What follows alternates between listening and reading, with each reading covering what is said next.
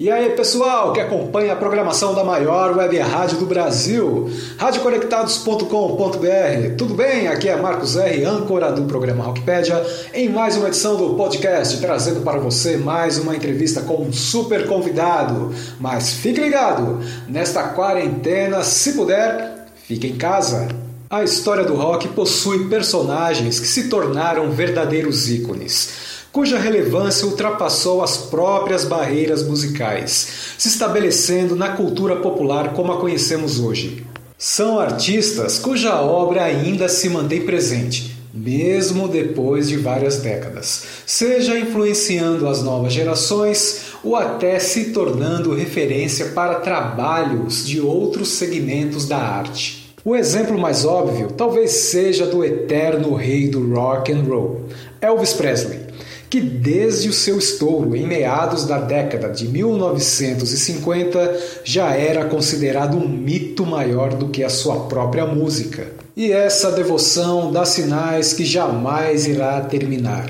Na cena alternativa brasileira, o músico paulistano Jair Bloch dá sua contribuição e faz uma belíssima homenagem a Elvis, com um EP contendo três músicas que se eternizaram na voz do rei. São três canções que são consideradas verdadeiros clássicos e que fazem parte tanto da história do rock and roll, assim como da própria música mundial em geral. Para poder realizar esse projeto ambicioso, Jair Bloch contou com a participação de nomes de peso do rock nacional, tanto na banda de apoio, assim também como na produção. Ele falou sobre o processo de criação desse trabalho, nessa bela entrevista dividida em duas edições do nosso podcast, além do seu amor pela obra do Rei do Rock e uma conversa franca sobre o seu legado e a sua influência até os dias de hoje. Então, fique ligado porque a primeira parte desse super bate-papo está só começando.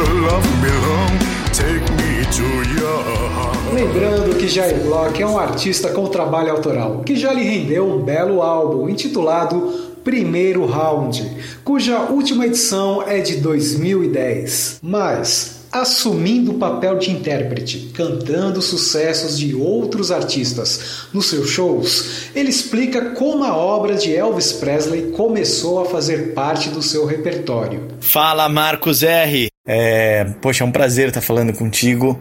Eu acho que a gente tinha até um programa já marcado, né, o 2, se não me engano, para fazer nos estúdios da rádio, mas essa pandemia nos impediu, colocou a vida de todo mundo meio que de cabeça para baixo. E a gente tem que respeitar né, as medidas para evitar a propagação uh, desse vírus. E ainda bem que a gente tem a tecnologia, a gente pode fazer isso por podcast, que é muito legal também. Então, mais uma vez, obrigado pelo convite. É um prazer estar aqui falando contigo. Bom, para te responder essa primeira pergunta, eu tenho que ir na origem uh, da minha admiração pelo Elvis. É, eu, eu, eu, confesso para você que ela foi um pouco tardia, assim, do, de todos os artistas que eu ouvia do, de, de, do rock, Elvis não foi um dos primeiros, não. E cara, isso começou assim com o lance de ouvir muitas bandas tocando Elvis na, na, na noite, né? E ver a, o fascínio que as pessoas tinham e aí, claro, que quando eu comecei a buscar, né, a origem do rock and roll, eu já logo reconheci a importância que o Elvis teve, né? A origem do rock se dá ali no final dos anos 40, começo dos anos 50, com a mistura entre o country music e o blues. E aí vem, né, Bill Haley e seus cometas, Jerry Lee Lewis, uh, Little Richard, que nos deixou recentemente, e claro, Elvis Presley, o grande rei do rock, o maior de todos.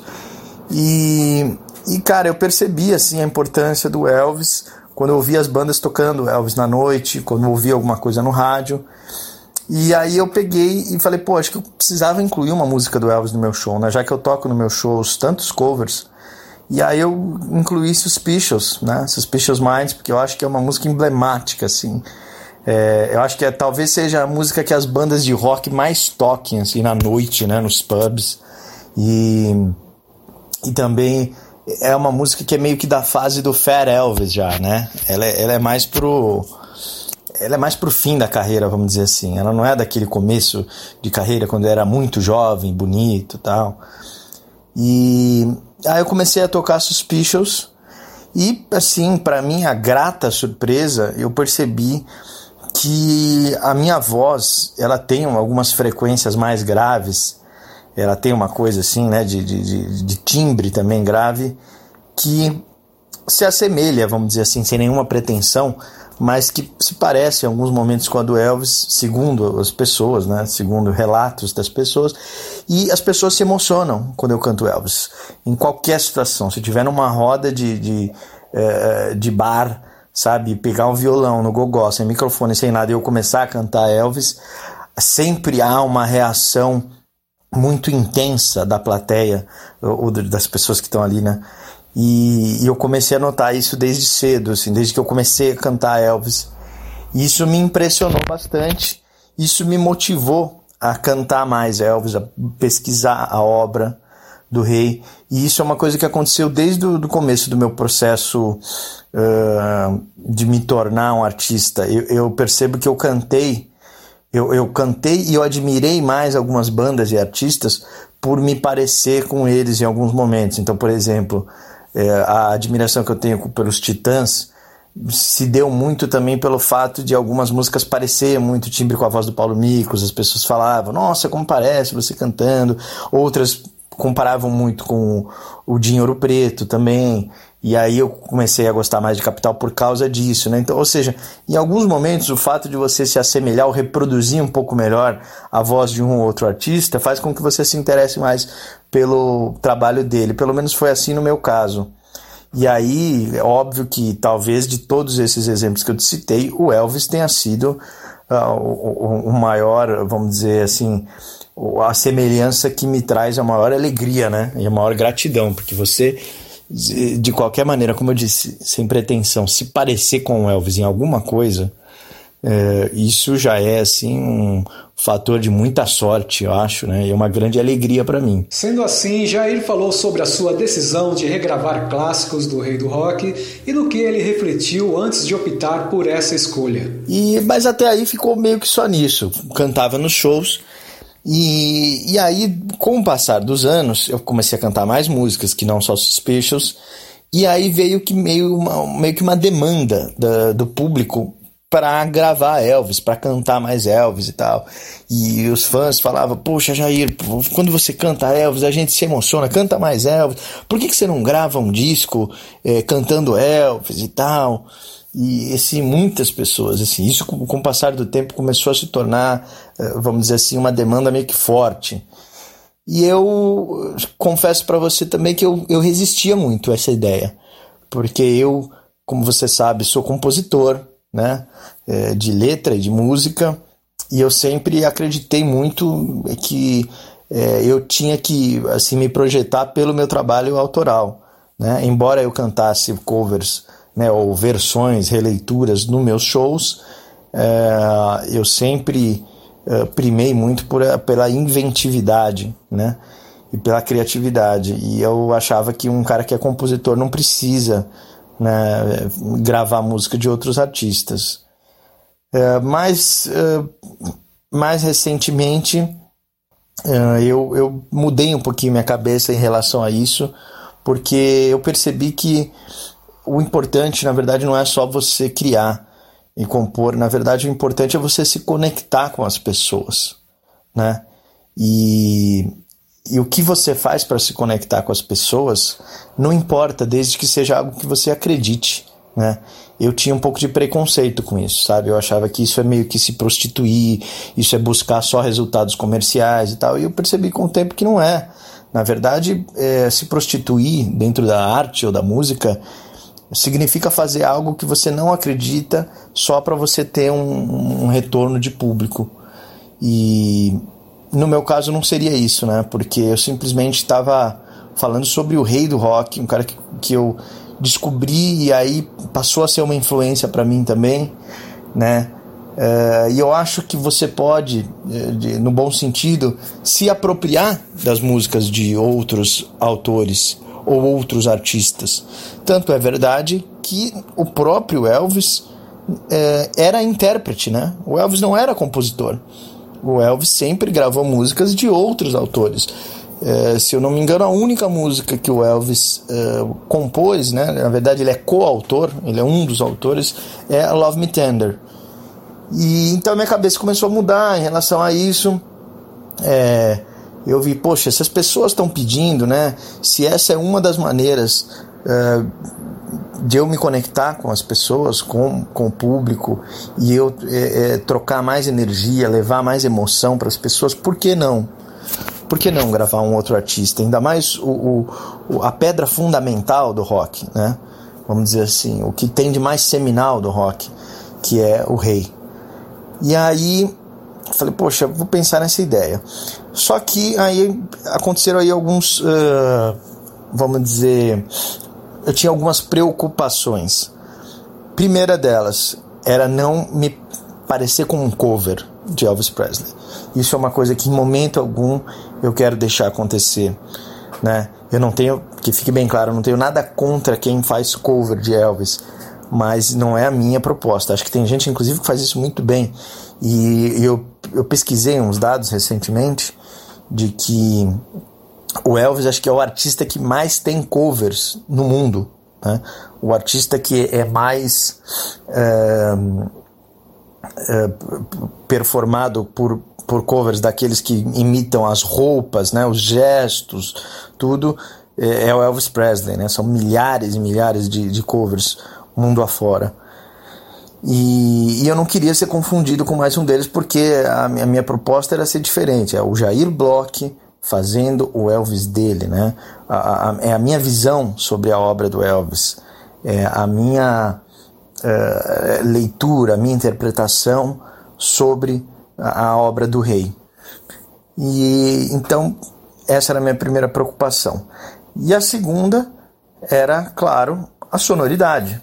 Como eu ia fazer isso? Se eu não quero ser um cover, eu não posso, é, sabe, querer fazer aquelas guitarras ou aquelas, uh, aqueles violões, as guitarras semiacústicas, tal, que o Elvis fazia. Eu precisava procurar a minha sonoridade, sabe? E aí, indo assim, me aprofundando nessa, nessa busca por uma identidade musical, eu, eu cheguei à seguinte conclusão. O Elvis, pro tempo dele, ele era um, um quase que um subversor, assim, né?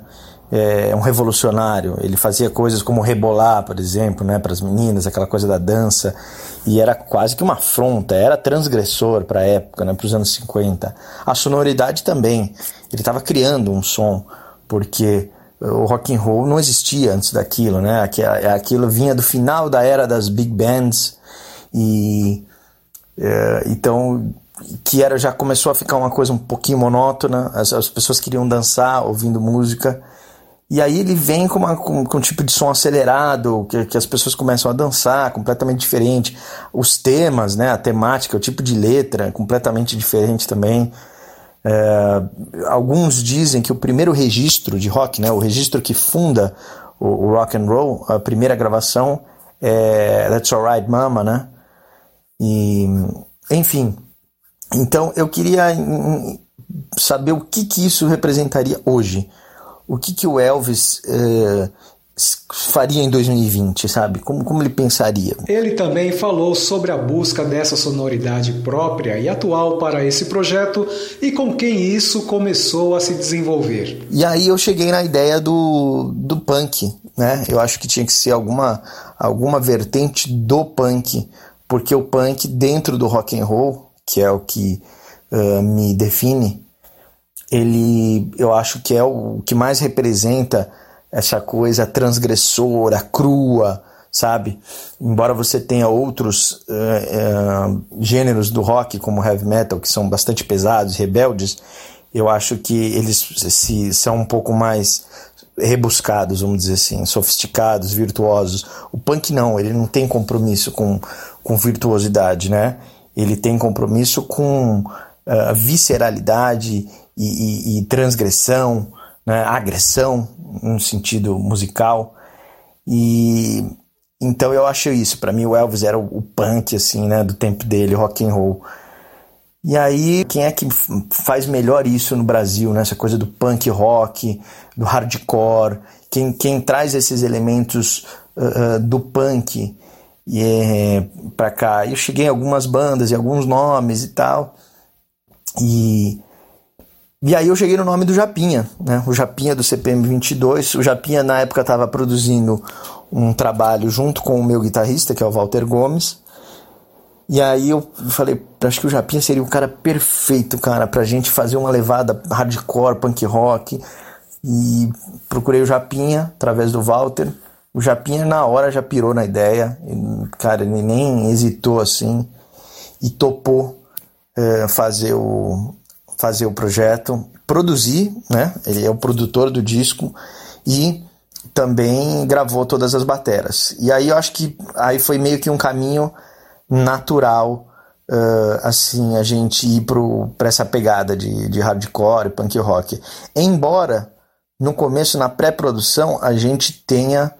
A gente tenha tentado algumas coisas diferentes, a gente pensou aí também para um lance country no, no Suspicious Minds, uh, usar um lap steel, mas tudo que é engraçado, tudo que a gente fazia de country parecia previsível, soava previsível, voltava para o que é original e eu não queria parecer com o original. Um ponto importante para a realização desse trabalho foi conseguir a autorização para regravar os sucessos de Elvis. Eu perguntei a Jair Bloch como foi esse procedimento. E realmente não foi fácil, foram quase dois anos para conseguir a autorização né, para gravar essas músicas.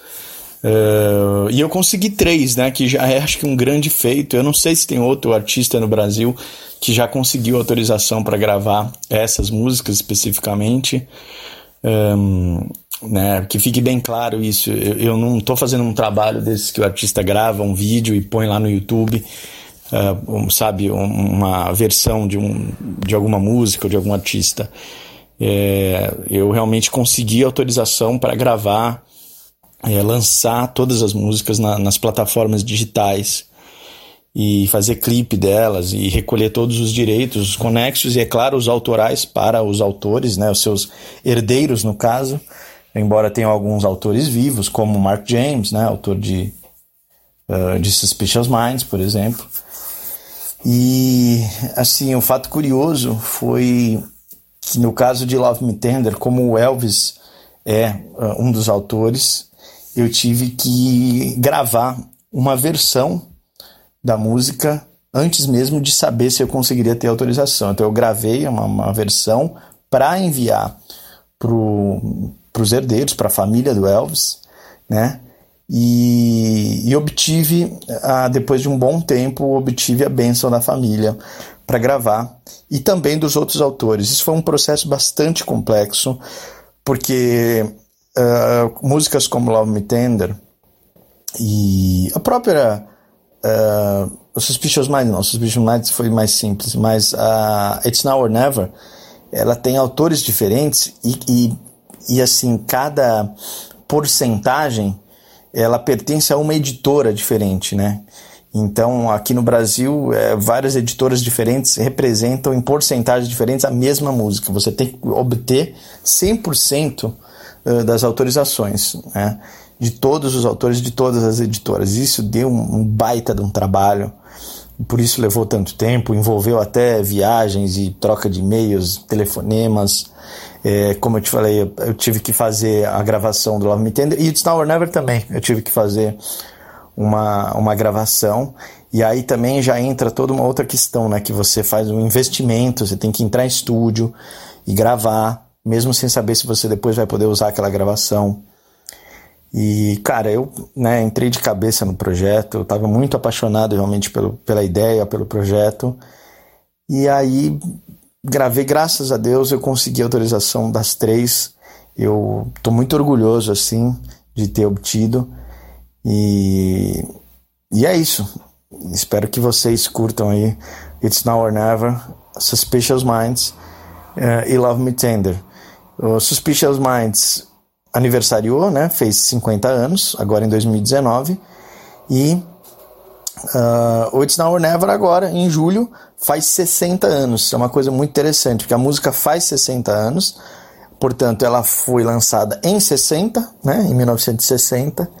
E tem mais um, uma, uma coincidência aí é, numérica, vamos dizer, numerológica, que, que envolve também essa música. Nós estamos no ano de 2020 e eu vou lançar essa versão né, de 60 anos e ela vendeu 20 milhões de cópias também né, no single, sendo até hoje o single mais vendido da história do Elvis.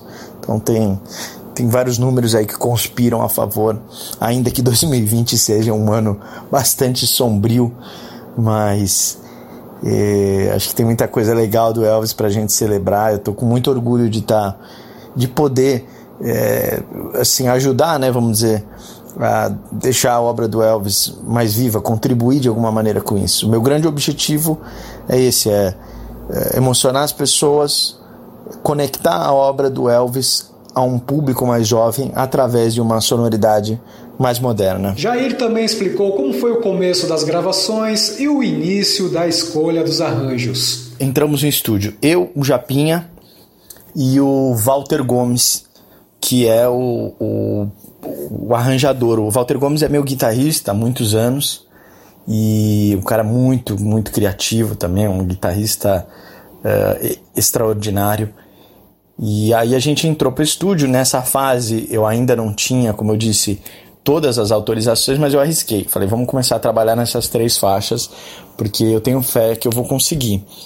E aí a gente entrou como um power trio, na verdade. Então era o Japinha na bateria, o Walter Gomes na guitarra e eu tocando baixo. Eu que fiz os baixos na pré-produção, embora eu não seja baixista, eu me viro legal no baixo. Então eu cantava e tocava baixo. E aí a gente começou a desenvolver todo o projeto, né? Uh, It's Now or Never saiu meio que naturalmente um estilo já hardcore, punk rock, porque eu e o Walter, agora que eu lembrei, na verdade, eu e o Walter Gomes, a gente já tinha feito uma, uma primeira pré-produção no home studio dele, assim, só no laptop e tal, com uma bateria de daquelas baterias de teclado mesmo. E aí a gente tocando no apartamento dele, eu gravei uma voz guia e a gente começou a desenhar uh, o que seriam as músicas. Mas a única que acabou valendo dessa primeira pré foi uh, It's Now or Never. Então, It's Now or Never a gente já chegou pro estúdio, mostrou pro Japinha, para ele é uma coisa também quase que né, automática, muito natural, tocar hardcore.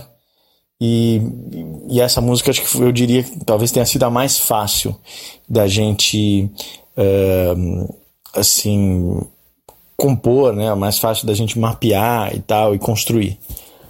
Aí a gente tinha preocupação com Suspicious Minds e a primeira ideia era de fazer uma coisa meio country, porque a gente queria colocar um lap steel nela.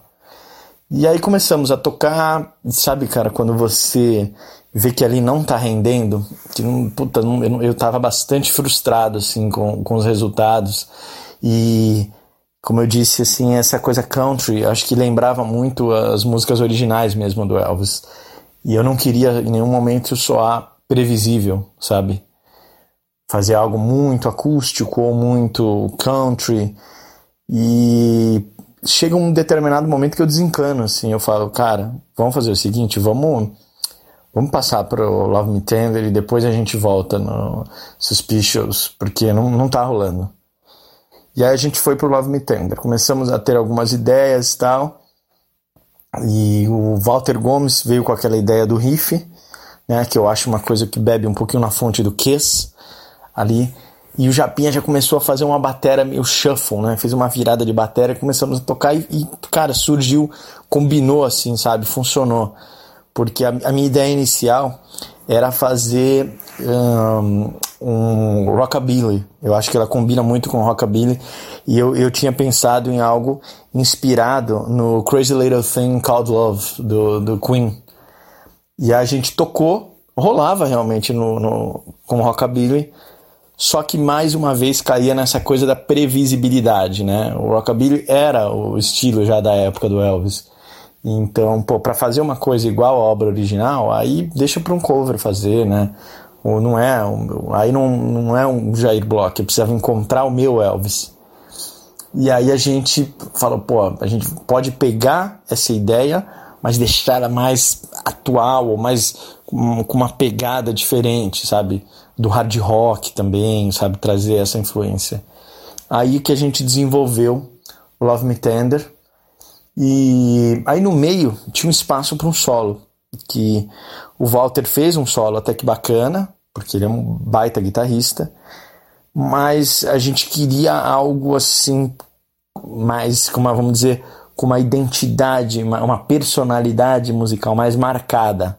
E o time que acompanhou o Jair Block começou a crescer com a entrada do filho de um dos integrantes de uma das bandas mais importantes da história do rock nacional e o guitarrista de um grupo sensacional que marcou os anos 90 e 2000. E aí veio a ideia do Marcão, e a ideia foi do Japinha.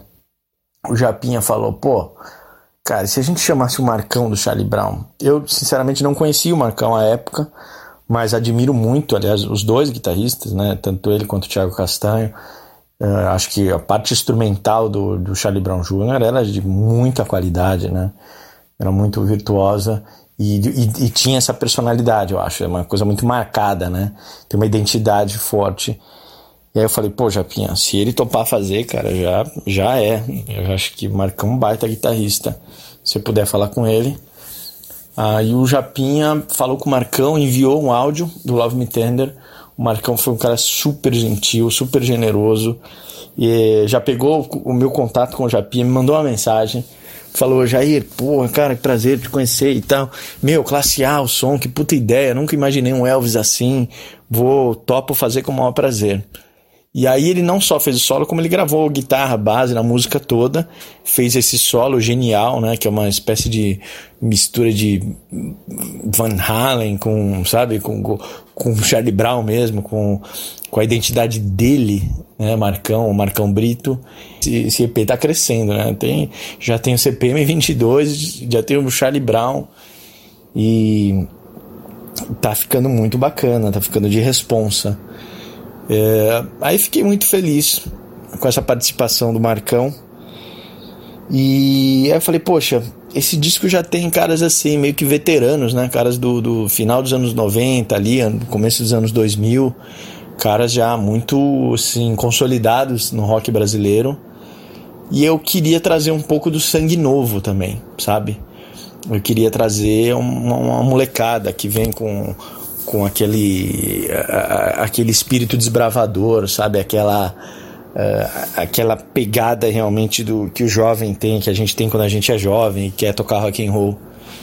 E aí eu cheguei em dois nomes que também foram meio que fáceis para mim uh, de escolha, porque um primeiro deles foi o Bento, o Bento Melo, filho do Branco Melo, dos Titãs. O Bento é um cara assim, pô, menino sensacional. Eu conheço o Bento, para você ter uma ideia, Marcos. Eu acho que desde que ele tinha uns 14 ou 15 anos, que foi a época que eu comecei a me aproximar mais dos Titãs, eu fiquei amigo do Branco. O Branco foi, inclusive, pra você ter uma ideia, no primeiro show que eu fiz com banda, que foi em 2007, o Branco tava lá. Eu até então só fazia show voz e violão, eu não tinha, no começo de carreira, não tinha essa infraestrutura, né? Não tinha eh, grana para pagar uma banda de apoio e tal não tinha cachê para isso. E eu fazia só, show, só shows voz e violão. Aí quando eu lancei o primeiro round, que as coisas começaram a um, evoluir. E aí eu fiz um show num lugar chamado Estúdio SP, que na época era, no, era na Vila Madalena, antes dele ir pra, pra Augusta. E aí no Estúdio SP eu fiz esse show, o Branco foi assistir o show. E o, e o Bento foi junto com ele. Eu me lembro que teve uma história bem curiosa que o Bento era menor de idade e eles não queriam deixar o Bento entrar. E eu tive que intervir, falar com o dono da casa. Falei, poxa, mas ele está acompanhado do, do seu responsável legal aqui, tá o pai do cara aqui. Enfim, foi o maior estresse, eles conseguiram entrar. Então eu conheço o Bento de, de pequeno, né? Praticamente. Eu vi o Bento começar a tocar. E depois ver todo o desenvolvimento dele.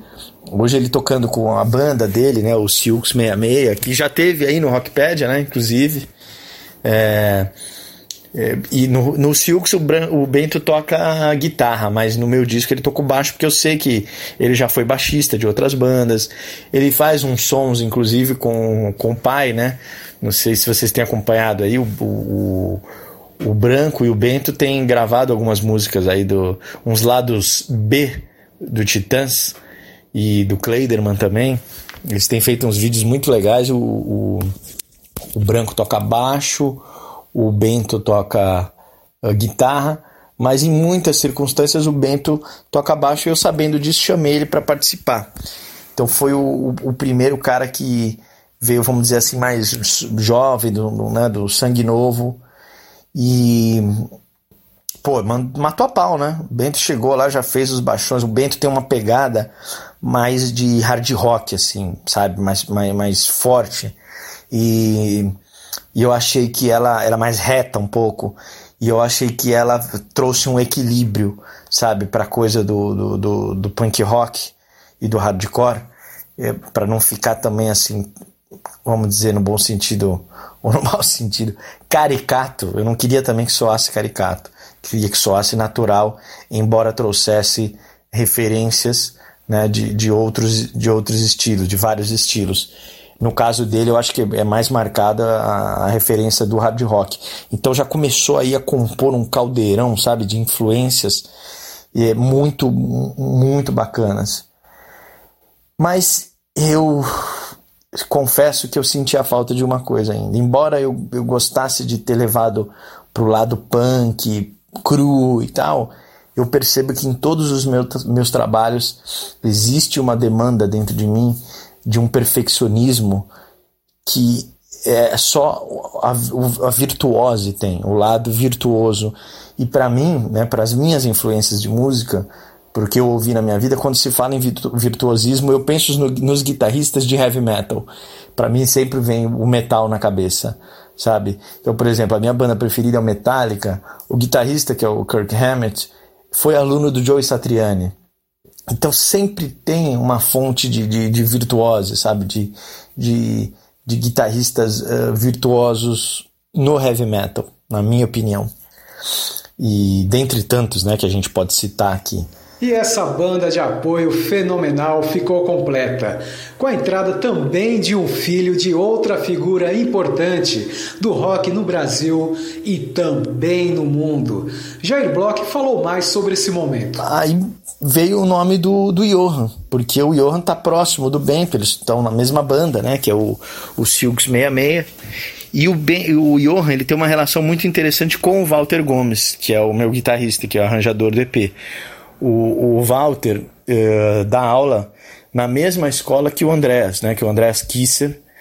E, e, o, e o Walter foi professor do Johan, inclusive. Quando o, Walter, o, o Andrés estava viajando, estava em turnê, tal, o, o Johan tomava aula nessa escola com o Walter Gomes. Então, no caso, como eu conheço o Bento de pequeno, o Walter conhece o, o Johan desde a época da mamadeira, praticamente, quando ele começou a arranhar a guitarra, né? E aí tem umas coincidências que acontecem na minha vida. O, o Walter enviou uma mensagem para o Johan, chamando ele para participar do meu projeto. E o Johan demorou um tempo para responder, demorou, demorou. E aí um dia eu estava no, num bar, no aniversário de um amigo, é, que eu fui dar uma canja lá, inclusive, né? Ele tocou.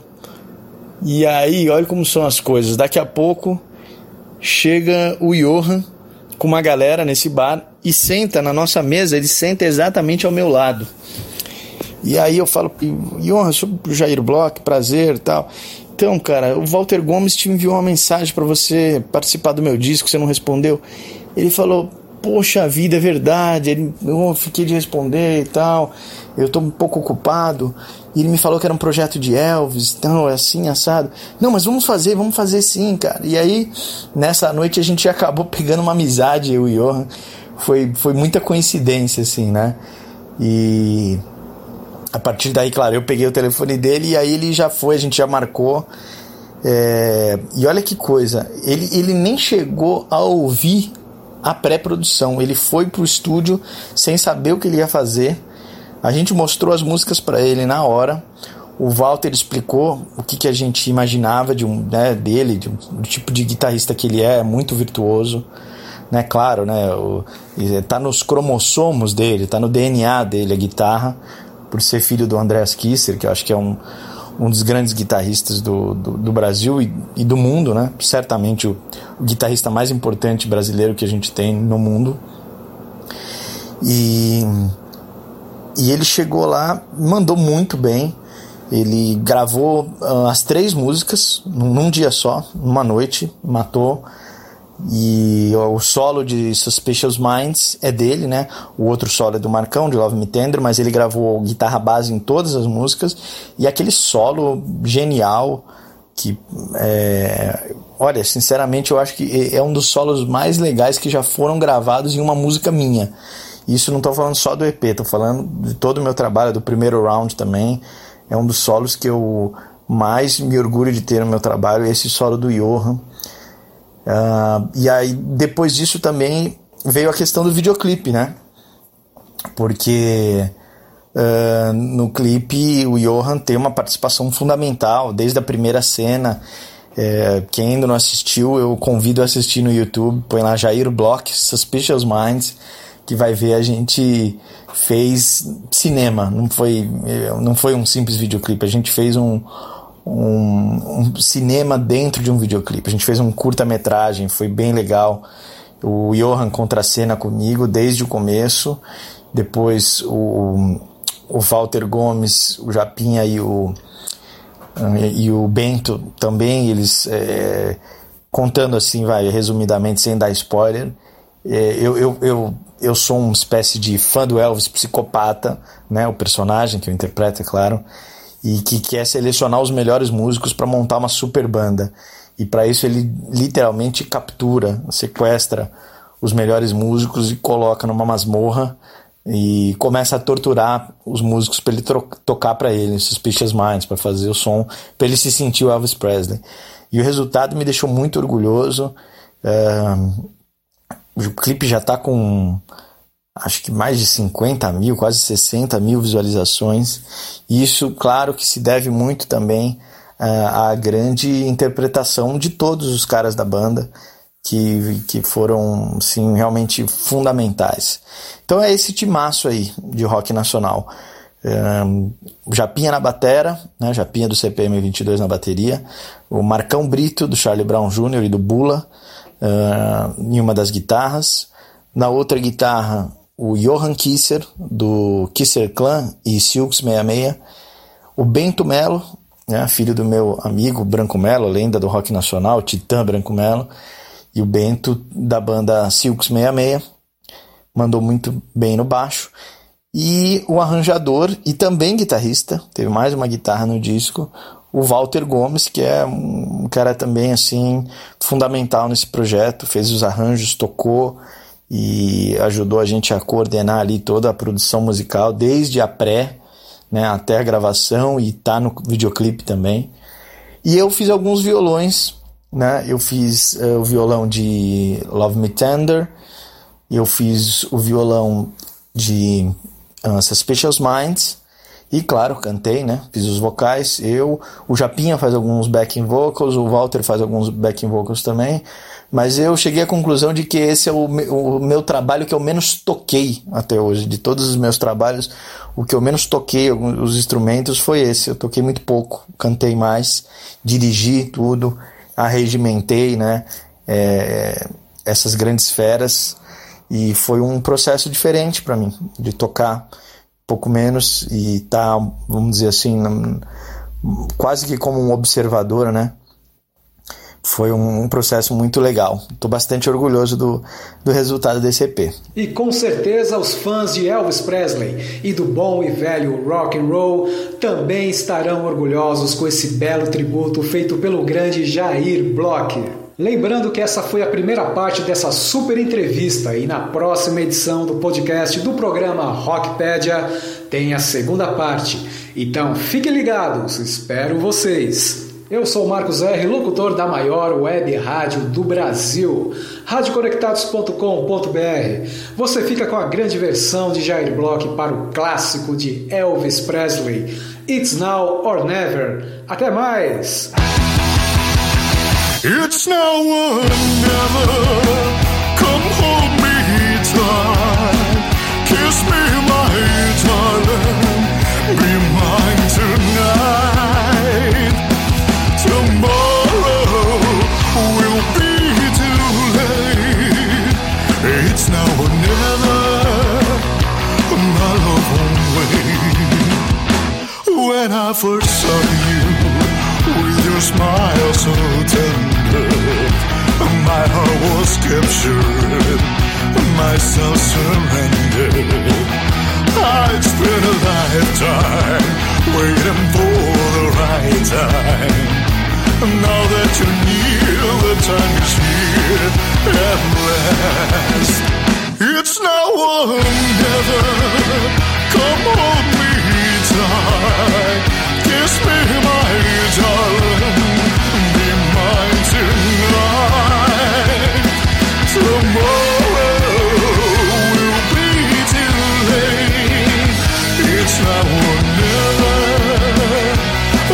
Love. Just like a willow, we could cry an ocean if we lost love and sweet devotion. Your lips excite me, let your arms invite me. For who knows where we'll meet again this way. It's or never. Come hold me tight, kiss me, my darling, be mine tonight.